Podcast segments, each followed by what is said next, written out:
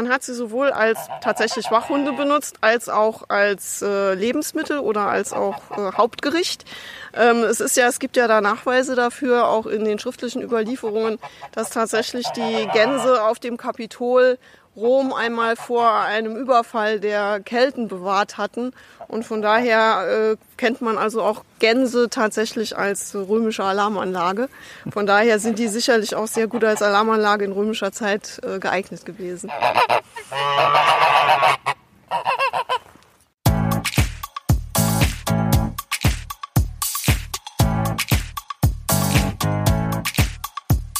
In dieser Folge geht es nicht in erster Linie um Gänse oder römische Alarmanlagen, aber ein bisschen schon.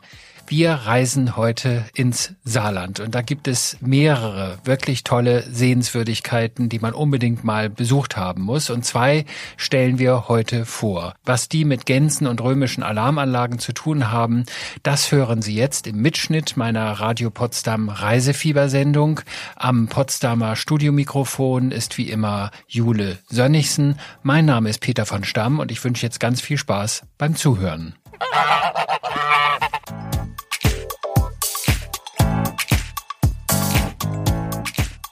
Einen wunderschönen guten Morgen, herzlich willkommen zum Reisefieber auf Radio Potsdam. In der vergangenen Woche haben wir Willingen-Schwenningen im Schwarzwald besucht.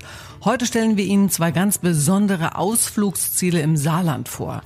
Das Saarland hat eine sehr bewegte Geschichte hinter sich und in einer Epoche dieser Geschichte wollen wir heute mal mit Ihnen etwas intensiver eintauchen. Im ersten Teil der heutigen Sendung begeben wir uns auf die Spuren der Römer.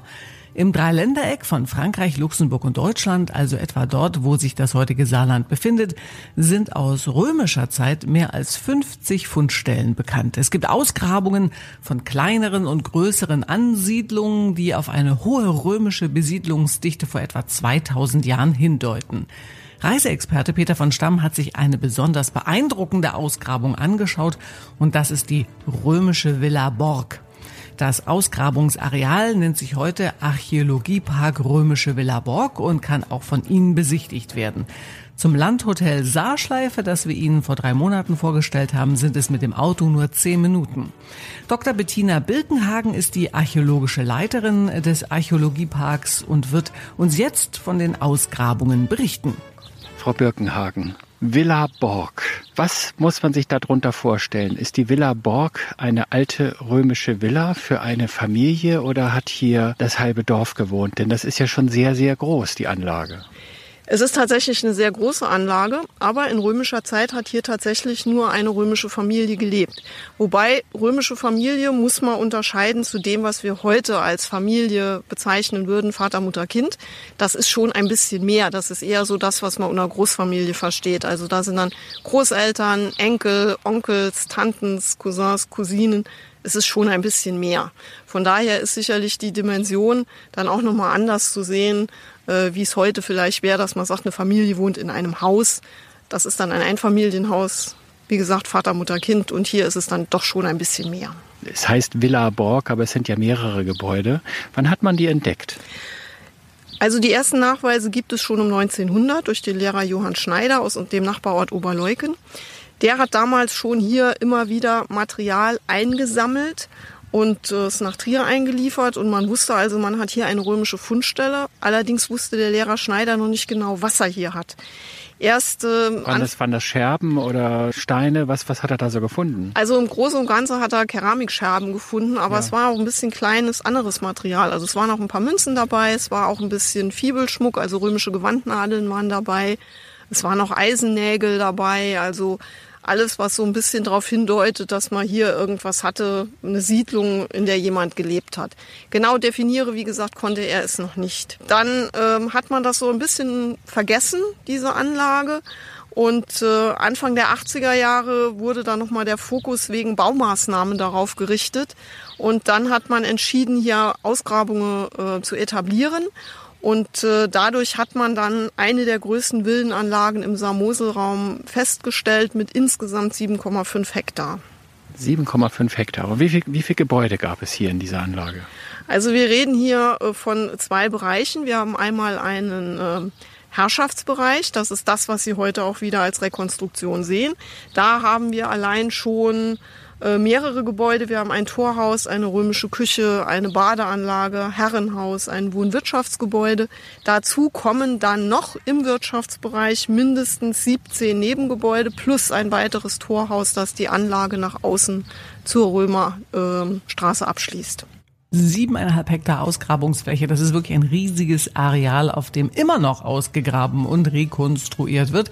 Und Sie können sich das jederzeit anschauen. Römergeschichte zum Anfassen sozusagen. Aber auch schon vor den Römern wohnten Menschen in der Region. Darüber sprechen wir gleich nach Tom Petty und Rita Ora hier im Reisefieber auf Radio Potsdam.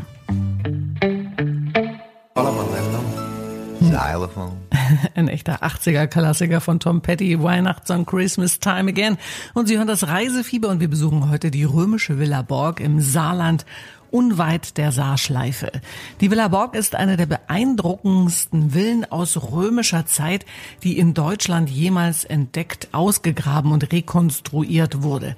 Und sie ist die weltweit einzige vollständige Rekonstruktion einer römischen Villa Rustica, so nennt man ein Landgut im römischen Reich. Dr. Bettina Birkenhagen ist die archäologische Leiterin des Archäologieparks Römische Villa Borg und sie weiß, dass hier auf dem Gelände der Villa Borg schon vor den Römern Menschen gelebt haben.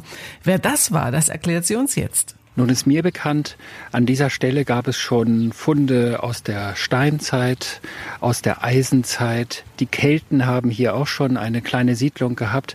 Ab wann wurde das hier römisch und in welchem Zeitraum wurde das als römisches Wohnobjekt genutzt? Also wir haben tatsächlich Nachweise schon aus der Altsteinzeit mit Fundmaterial. Das offensichtlich ist das Gelände sehr attraktiv gewesen, so dass man immer wieder hier Siedlungsbefunde nachweisen kann. Wir haben keltische Siedlungsbefunde, die etwa in die zweite Hälfte des ersten Jahrhunderts vor Christus datieren. Die ersten Steingebäude können wir nachweisen, wahrscheinlich in augustäischer Zeit, also um Christi Geburt. Die sind noch ein bisschen einfacher. Die tatsächlich etwas ausschweifendere Bebauung, gehen wir davon aus, findet so ab dem ersten Jahrhundert nach Christus statt, äh, so dass es dann beginnt tatsächlich, äh, wie hier im Allgemeinen in, in dem Raum, dann auch als römisch bezeichnet werden kann, ja. Und wurde dann wie lange bewohnt? Also wir haben Nachweise bis Anfang des 5. Jahrhunderts nach Christus. Äh, die letzten Fundmaterialien, die wir hier haben, liegen bei etwa 410, 415. Also was ich spannend finde, ist, dass man hier nicht nur rekonstruiert hat, wie die Gebäude ausgesehen haben, anhand von Fundstücken, Grundmauern, Mauerreste, die man gefunden hat, wo man dann so aus wissenschaftlicher Sicht sich hat erklären können, so sah das Gebäude aus, so groß war es, sondern auch die Nutzung, wie diese Gebäude genutzt wurden. Wenn ich mir jetzt vorstelle, ich habe vorhin das Badehaus gesehen mit unterschiedlichen Baderäumen, also Heißwasser, mittelwarmes Wasser, lauwarmes Wasser, Wasser, Kaltwasser bis hin zu Bodenheizungen. Ich meine, es gibt bei uns in der heutigen Zeit, also 1600 Jahre später oder 1700 Jahre später, gibt es noch viele Wohnungen, die haben keine Fußbodenheizung. Das hat man damals schon gehabt. Genau, also man hat äh, sehr modern gelebt, wenn man das so sagen will. Ähm, die Römer hatten sehr viele technische Errungenschaften, die dann tatsächlich auch noch mal ein bisschen in Vergessenheit geraten sind und erst sehr viel später noch mal neu entwickelt worden sind. Äh, wie zum Beispiel die Fußbodenheizung. Fußbodenheizung ist eigentlich ein Standard in römischer Zeit, in etwas gehobeneren Haushalten, dass bestimmte Räume durch eine Fußbodenheizung ähm, ausgestattet waren. Ähm, es gab Springbrunnenanlagen in den Gärten, es gab äh, Wasserzufluss. Es gibt auch Nachweise in römischer Zeit, dass es auch tatsächlich Häuser gegeben hat, die einen direkten Wasseranschluss hatten, so dass man da auch flie durchaus fließend Wasser in der Küche haben konnte.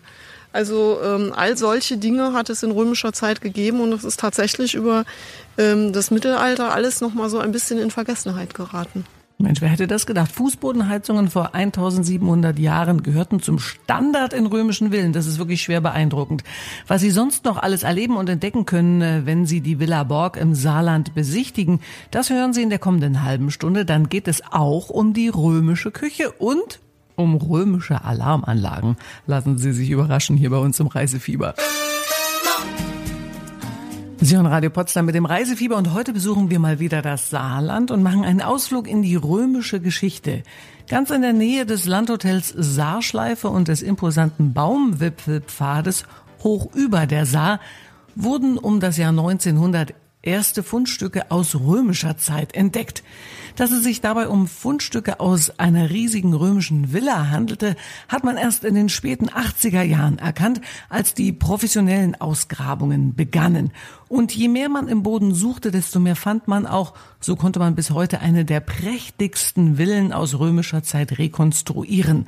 Das Gelände der Villa erstreckt sich mit mehreren Gebäuden über eine Fläche von siebeneinhalb Hektar. Neben dem Wohngebäude hat man auch ein Haus mit einer großen Küche rekonstruiert.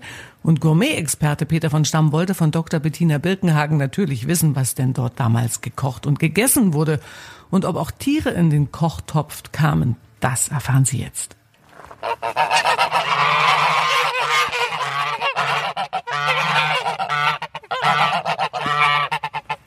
Hat man die Gänse früher geschlachtet oder waren das eigentlich die Wachhunde der Römer? Sowohl als auch. Man hat sie sowohl als tatsächlich Wachhunde benutzt, als auch als äh, Lebensmittel oder als auch äh, Hauptgericht. Ähm, es ist ja, es gibt ja da Nachweise dafür, auch in den schriftlichen Überlieferungen, dass tatsächlich die Gänse auf dem Kapitol Rom einmal vor einem Überfall der Kelten bewahrt hatten. Und von daher äh, kennt man also auch Gänse tatsächlich als römische Alarmanlage. Von daher sind die sicherlich auch sehr gut als Alarmanlage in römischer Zeit äh, geeignet gewesen. Küche war gerade ein gutes Stichwort. Ich habe auch gesehen, Sie haben hier zum Beispiel einen Kräutergarten rekonstruiert. Mhm.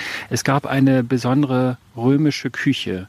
Diese römische Küche kann man bei Ihnen in einer Taverne hier auch ausprobieren. Was gab es da so für Gerichte? Naja, also es gibt äh, das Kochbuch des Apicius, da sind diese Gerichte tatsächlich überliefert. Das einzige Problem, was wir bei diesem Kochbuch tatsächlich haben, ist, dass es keine Mengenangaben gibt. Da steht einfach nur drin, man nehme. Und dann kann man sich da ein bisschen ausprobieren. Ähm, es gibt aber tatsächlich mittlerweile den ein oder anderen Koch, der sich des Ganzen angenommen hat und da auch die Gerichte so angepasst hat, beziehungsweise dann auch so ausprobiert hat und später dann auch mit Mengenangaben das äh, publiziert hat, sodass man da relativ gut diese Gerichte auch nachkochen kann. Was es zum Beispiel in römischer Zeit gegeben hat, ist ein Schinkenbraten mit Feigensoße. Es gibt bei uns ein Linsengericht mit Kastanien, wo es dann eine lukanische Wurst gibt, die eine spezielle Würzung dann nochmal hat. Und die Römer haben sehr viel mit Kräutern auch gekocht. Also es ist durchaus lecker und man kann das bei uns, wie gesagt, in der Taverne auch gerne probieren. Das würde ich gerne mal machen. Gab es denn besondere Getränke auch, die man zur Römerzeit hier genossen hat, außer jetzt zum Beispiel den Wein? Ich glaube, die Römer haben ja den Wein hier in die Region gebracht. Die Römer haben den Wein hier in die Region gebracht. Es wird gesagt, dass die bei uns im Moment äh, sehr stark ausgebaute Elblingrebe, dass die tatsächlich die Rebe ist, die die Römer auch mitgebracht haben. Es gibt tatsächlich auch eine römische Spezialität. Es gibt einen römischen Würzwein nennt sich Mulsum, ist äh, ein Wein, der mit äh, Honig angereichert ist, mit diversen Kräutern und Gewürzen. Den kann man sowohl kalt im Sommer als auch warm im Winter trinken. Und so gelegentlich, so scherzeshalber sagen wir immer, naja, das ist halt so römischer Glühwein schon mal, die Entwicklung des Glühweins. Und äh, wie gesagt, auch das ist etwas, was es in römischer Zeit häufig gegeben hat, dass man den Wein noch mit irgendwelchen äh, Gewürzen und Kräutern angereichert und verfeinert hat. Denn es wird auch insgesamt immer so ein bisschen gesagt, der römische Wein wäre recht sauer gewesen. Das muss nicht für jeden Wein stimmen, aber einige kann man das sicherlich sagen, ja. Und übrigens können Sie diese besondere römische Küche tatsächlich in einer Taverne auf dem Gelände des Archäologieparks Villa Borg probieren, gleich neben dem Hauptgebäude der Villa mit der Bodenheizung. Römische Speisen nach den Rezepten des Apicius. Richtig lecker. Da gibt es zum Beispiel Morentum, ein Aufstrich aus Frischkäse, Knoblauch, Olivenöl und Kräutern auf hausgemachtem Römerbrot oder eben Schinkenbraten an Feigensoße. Sollte man einfach mal probieren. Sie wissen ja, die Römer haben auch Speis und Trank sehr genossen. Gleich geht's weiter. Und dann erfahren Sie, wieso die Villa Borg sehr gut auch für Kinder geeignet ist und warum Kinder gerne dorthin fahren. Nach Henry Purnell und Mike Milo wissen Sie mehr. Hallo und herzlich willkommen zum Radio Potsdam Reisefieber am Samstagvormittag. Heute besuchen wir den Archäologiepark Römische Villa Borg im Saarland. Das imposante Freilichtmuseum befindet sich ganz in der Nähe des Landhotels Saarschleife, wo Sie demnächst vielleicht übernachten können. Nachdem uns die archäologische Leiterin Dr. Bettina Birkenhagen schon ganz viel über die Ausgrabungsgeschichte, über das Anwesen selbst und auch über die römische Kirche verraten hat, wollte Kollege Peter von Stamm von ihr wissen, für wen sich ein Besuch der Villa Borg eigentlich besonders lohnt. Was bieten Sie denn den Gästen hier, die mit Kindern kommen? Werden die Kinder hier bespaßt auf irgendeine Art und Weise? Also wir machen tatsächlich gelegentlich auch Kinderprogramme, die werden dann vorher angeboten. Wir haben auch für Schulklassen diverse Programme, die wir anbieten können. Die Kinder können ähm, in einem Grabungsfeld arbeiten. Wir haben eine spezielle Kindergrabung. Äh, da wird dann erklärt, wie die Archäologen arbeiten. Da können die Kinder auch selbst auf Fundsuche gehen. Wir haben eine also römische Sandkiste quasi. Römische Sandkiste quasi. Leider können wir die Kinder nicht auf die aktuelle Grabung lassen, denn wir graben ja aktuell auch noch, aber das ist äh, natürlich nicht möglich. Wir können ihnen zwar zeigen, wie das dort funktioniert und sie dann anschließend aber selber in der Sandkiste ein bisschen graben lassen. Ja. Wir haben aber auch noch ein Töpfermodul. Äh, da können die Kinder ähm, Öllämpchen töpfern. Wir haben ein Modul, wo sie Mosaike legen können, also was wir in römischer Zeit als Fußbosenmosaik haben. Wir haben auch ein Modul zum Brotbacken. Da lernen die Kinder ähm, wie es zum Brot kommt, also quasi vom Getreide zum fertigen Produkt. Die Kinder dürfen dann ihr Mehl selbst mahlen. Wir haben eine römische Mühle, mit der man das Mehl mahlen kann. Dann dürfen sie ihren Teig machen, das äh, Brötchen oder, oder ein Brot fertigen und dann anschließend das auch noch backen und äh, das ausprobieren, so dass wir da auch immer zusehen, dass die Kinder hier auch rausgehen und nicht nur bespielt und bespaßt werden, sondern im Endeffekt dann auch was gelernt haben. Haben denn die Römer hier eine besondere Rolle gespielt in dieser Region damals? Also sie haben sicherlich eine besondere Rolle gespielt. Es gibt ganz viele Dinge, die die Römer natürlich mitgebracht haben. Straßen, also es gibt ganz viele Straßen, die wir heute noch, von denen wir heute noch wissen, dass die mehr oder weniger auf dem Straßennetz der Römer basieren. Es gibt eine gewisse Gesetzgebung, die auch noch auf den Römern basiert. Ähm, es ist sicherlich auch ein gewisser Bereich, was Medizin anbelangt, der auch noch mal mit den Römern äh, eine Weiterentwicklung erfahren hat und auch in die Region gekommen ist. Ähm, aber natürlich auch gewisse Handwerkstechniken, die dann auch nochmal mitgebracht worden sind, äh, speziell ähm, auch was die Entwicklung der Glasverarbeitung angeht. Da ist sicherlich vieles, was ähm, dann die Römer auch nochmal weiterentwickelt und mitgebracht haben. Also vielleicht auf im nächsten Jahr mit den Kindern in den Sommerferien ins Freilichtmuseum Archäologiepark Römische Villa Borg. Da kann klein und groß in jedem Fall noch was lernen und wird auch begeistert sein. In der kommenden Stunde machen wir einen gewaltigen Sprung aus der Zeit der Römer in die Zeit der Eisenproduktion und Verarbeitung. Auch das wird spannend. Das kann ich Ihnen versprechen und gewinnen können Sie natürlich auch wieder was. Also dranbleiben lohnt sich bei uns immer hier im Reisefieber auf Radio Potsdam. Sie Radio Potsdam mit dem Reisefieber und in der vergangenen Stunde haben wir den Archäologiepark Römische Villa Borg, sieben Kilometer westlich von Mettlach im Saarland besucht. Vom Mettlacher Landhotel Saarschläf, in dem Sie mit etwas Glück demnächst übernachten können, sind es Richtung Süden etwa 50 Kilometer zu einem weiteren, aber ganz anderen Ausflugsziel im Saarland, zum Weltkulturerbe Völklinger Hütte. Die Vöcklinger Hütte ist das weltweit einzige vollständig erhaltene Eisenwerk aus der Blütezeit der Industrialisierung und zugleich das erste Industriedenkmal dieser Epoche, das 1994 in die Welterbeliste der UNESCO aufgenommen wurde. Kollege Peter von Stamm hat dieses faszinierende Industriedenkmal besucht, an dem es auch heute überall noch zischt, dampft und faucht. Zwischen all den Hochöfen der Kokerei und der Gebläsehalle hat Peter Dr. Karl Beil getroffen. Er ist der Generaldirektor des Weltkulturerbes Völklinger Hütte und Peter wollte von ihm wissen, was die Hütte mit Kultur zu tun hat. Eigentlich ist es ein Industriedenkmal. Wenn ich aber jetzt gucke auf die Broschüre, dann steht da Weltkulturerbe Völklinger Hütte, Europäisches Zentrum für Kunst und Industriekultur. Was war denn zuerst da?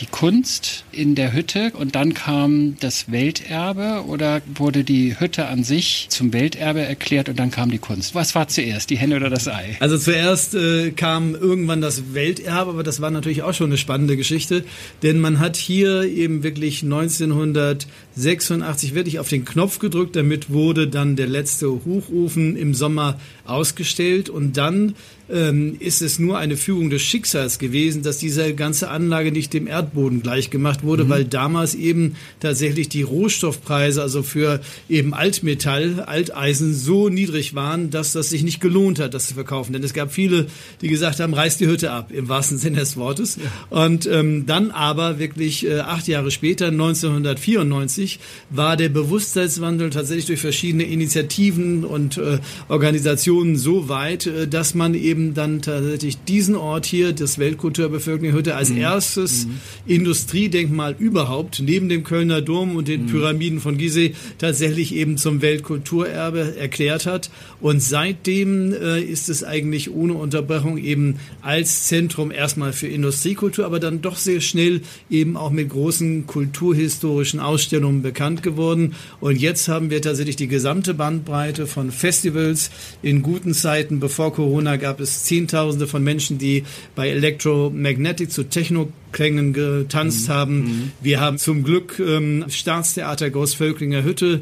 Wenn Sie so wollen, ist das Best Practice Pandemic Theater. Ich sage es nochmal in Deutsch, also wirklich der Versuch, Corona zu trotzen, indem wir sagen, wir machen vier Stunden Sängerinnen, Tänzerinnen, Musikerinnen, Schauspielerinnen des Staatstheaters, die in einem Parcours sozusagen äh, die Rohre, aber auch die ähm, paradiesischen Ecken, weil wir haben viele Pflanzen, mhm. die mittlerweile wuchern zwischen dem Organismus, der hier entstanden ist ist. Also das ist etwas, was wir eben gerne betreiben, diese Art von Belebung der Hütte, aber wir machen eben auch große Ausstellungen und ich kann mir natürlich in Zukunft neben Geschichte und Gegenwart auch durchaus äh, Zukunftslabore vorstellen, die sich dann mit Urbanismus und Klimabildern und so weiter beschäftigen. Man kann wirklich froh sein, dass die Hütte nicht abgerissen wurde, wie manche Leute in den 80er Jahren gefordert haben. Sonst wäre heute dieses spannende Kulturprojekt, was Sie besuchen können und erleben können, nicht mehr da.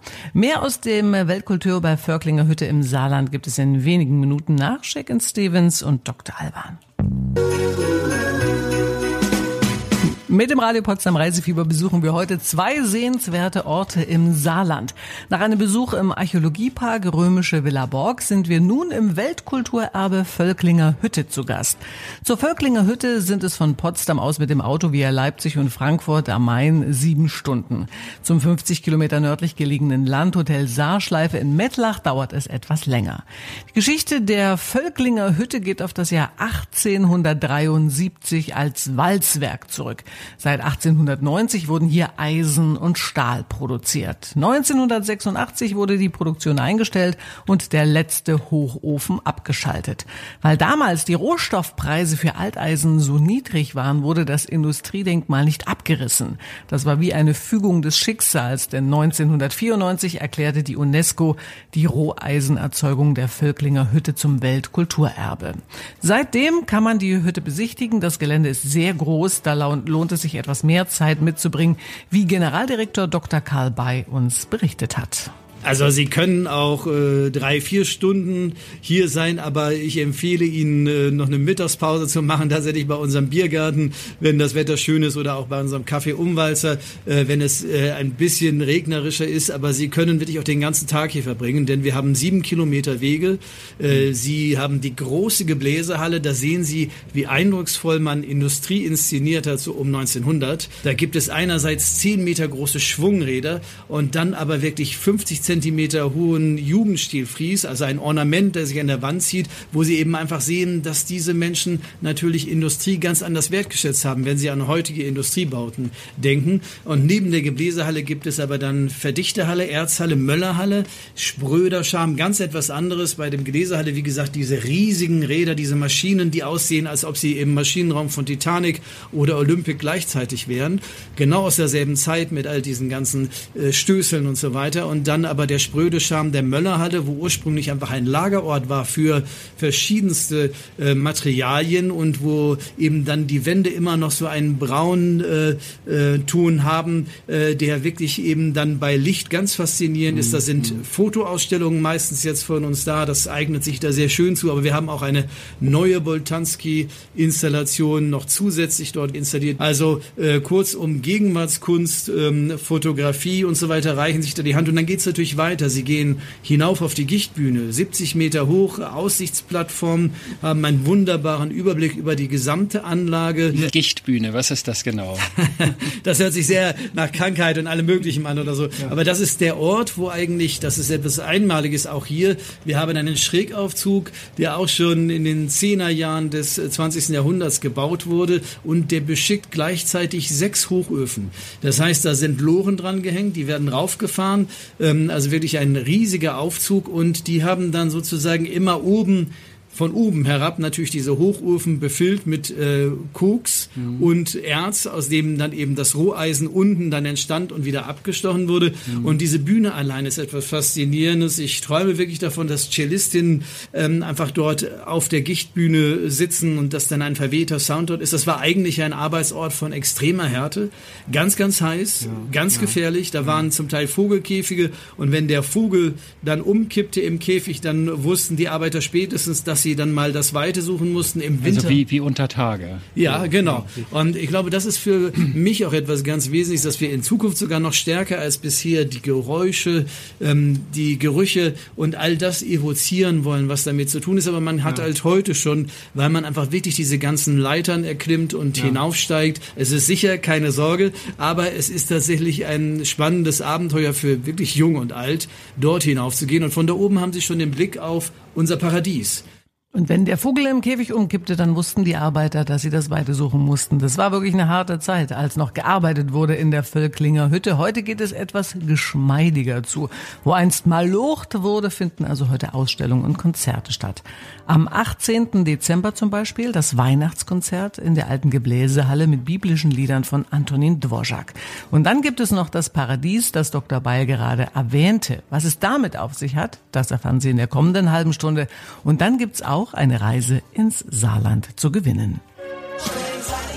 Mit dem Radio Potsdam Reisefieber sind wir heute im Weltkulturerbe Völklinger Hütte im Saarland zu Gast. Generaldirektor Dr. Karl Beil hat uns gerade von der harten Arbeit in der Hütte erzählt, als hier noch Eisen und Stahl produziert wurden.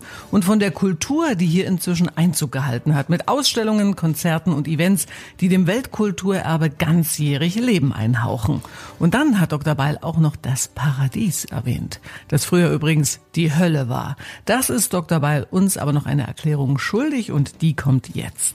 Und da fragen Sie sich natürlich, warum hat die Völklinger Hütte ein Paradies? Das war ein Arbeitsort von Graben. Das war eigentlich wirklich eine ganz heftige Geschichte für viele Leute, neben dem Einkommen, was es natürlich gesichert hat. Ja. Das Paradies ist daraus entstanden, dass die Kokerei, wo jetzt das Paradies alles überwuchert, nämlich die Pflanzen, eben ursprünglich äh, ein Ort war, der die Hölle war. Denn das war der allerheißeste Ort. Da wurde ja. aus Kohle Koks gepresst gebrannt. Und das wurde dann in Rinnen geschoben, die dann wieder rauftransportiert wurden, also quasi Verdichtung von, von Kohle zu Koks, was noch ein besseres Brennmaterial ergab. Also höhere Temperaturen, 1200 Grad oder genau, so durch genau. Koks, was man mit der Kohle allein nicht erreichen konnte. Absolut. Und, und das ist natürlich von daher im Umkehrschluss etwas, heute sind dort Bienen zu Hause, wir haben einen Paradieshonig tatsächlich, der besonders gut ist, weil die Pflanzen so divers sind, wir haben dort Füchse, Frösche, ich bin Wildschweinspuren mit meinem technischen Leiter unlängst begegnet, weil wir dort neue Pfade durch das Paradies schlagen wollen.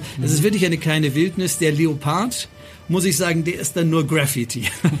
Aber das ist eine Stelle, die besonders Dschungel ist. Das heißt, der Graffiti-Künstler, der das dorthin gemalt hat, gezeichnet ja. hat, der hat eben natürlich besonders gut gewusst, wie er das macht. Man sieht es von einem King Kong aus, der am Ende mhm. des Paradieses äh, quasi sozusagen wie der Wiederkinger der Natur, die zurückschlägt, eigentlich uns ermahnt, dass wir eben tatsächlich in unserem Zeitalter aufpassen müssen, was wir mit Kultur, mit Industrie, mit Natur und so weiter anstellen. Und und dass wir uns wirklich Gedanken müssen, wie wollen wir in 30, 40, 50 Jahren arbeiten, leben, unterwegs sein, wie wollen wir unsere Erde pflegen. Und dafür ist dieser Ort hier, das Weltkulturvölklinger Hüpte, wirklich ein ganz spezieller Ort, denn wir sind ein Ort des Anthropozäns, des menschengemachten Zeitalters. Ein Organismus, der über Jahrzehnte gewachsen ist, wo ganz viel Geld verdient wurde, ja. wo aber Licht und Schatten auch sehr nah beieinander liegen. Ja. Kriegswirtschaft, äh, das Eisen für 80 Prozent der Stahlhelme wurde hier hergestellt. Wenn ich aus dem Fenster gucke auf einen Parkplatz, dann ist das ein sehr verseuchtes Gebiet, das deswegen versiegelt wurde mit Beton und heute unser Besucherparkplatz ist. Also wir sind an dem richtigen Ort, einerseits große, starke kulturhistorische Ausstellungen zu machen, wo die Schwungräder der Geschichte in der Gebläsehalle eigentlich den Rhythmus angeben, andererseits Zukunftslabore zu machen, wie soll es weitergehen, aber durchaus auch immer zu fragen, okay, was ist jetzt eigentlich wirklich wichtig? Und dafür sind wir sehr, sehr nah dran und haben diese wunderbare Spannweite zwischen Kultur und Natur, Industriekultur und Kunst, Festivals und intimen Ereignissen. Und wenn Sie auch Lust bekommen haben, Ihren Kurzurlaub vielleicht im nächsten Sommer im Saarland zu verbringen und die beiden vorgestellten Hotspots zu besuchen, den Archäologiepark Römische Villa und das Weltkulturerbe Völklinger Hütte, dann haben Sie jetzt die Chance. Wir verlosen zwei Nächte für zwei Personen im Doppelzimmer mit Frühstück und vier Gänge-Menü. Und Kaffee und Kuchen gibt's auch noch im Vier-Sterne-Landhotel Saarschleife in Mettlach im Saarland. Wenn Sie gewinnen wollen, dann müssen Sie uns folgende Frage richtig beantworten können. Wie heißt das Freilichtmuseum mit der römischen Villa in der Nähe von Mettlach. Es ist A, der Archäologiepark Römische Villa Borg oder das Römermuseum Villa Saar. Wenn Sie jetzt unsere Glückshotline wählen oder uns eine WhatsApp senden, dann sind Sie im Lostopf. Die Telefonnummer fürs Anrufen ist die 0331, die Vorwahl für Potsdam und dann die 581.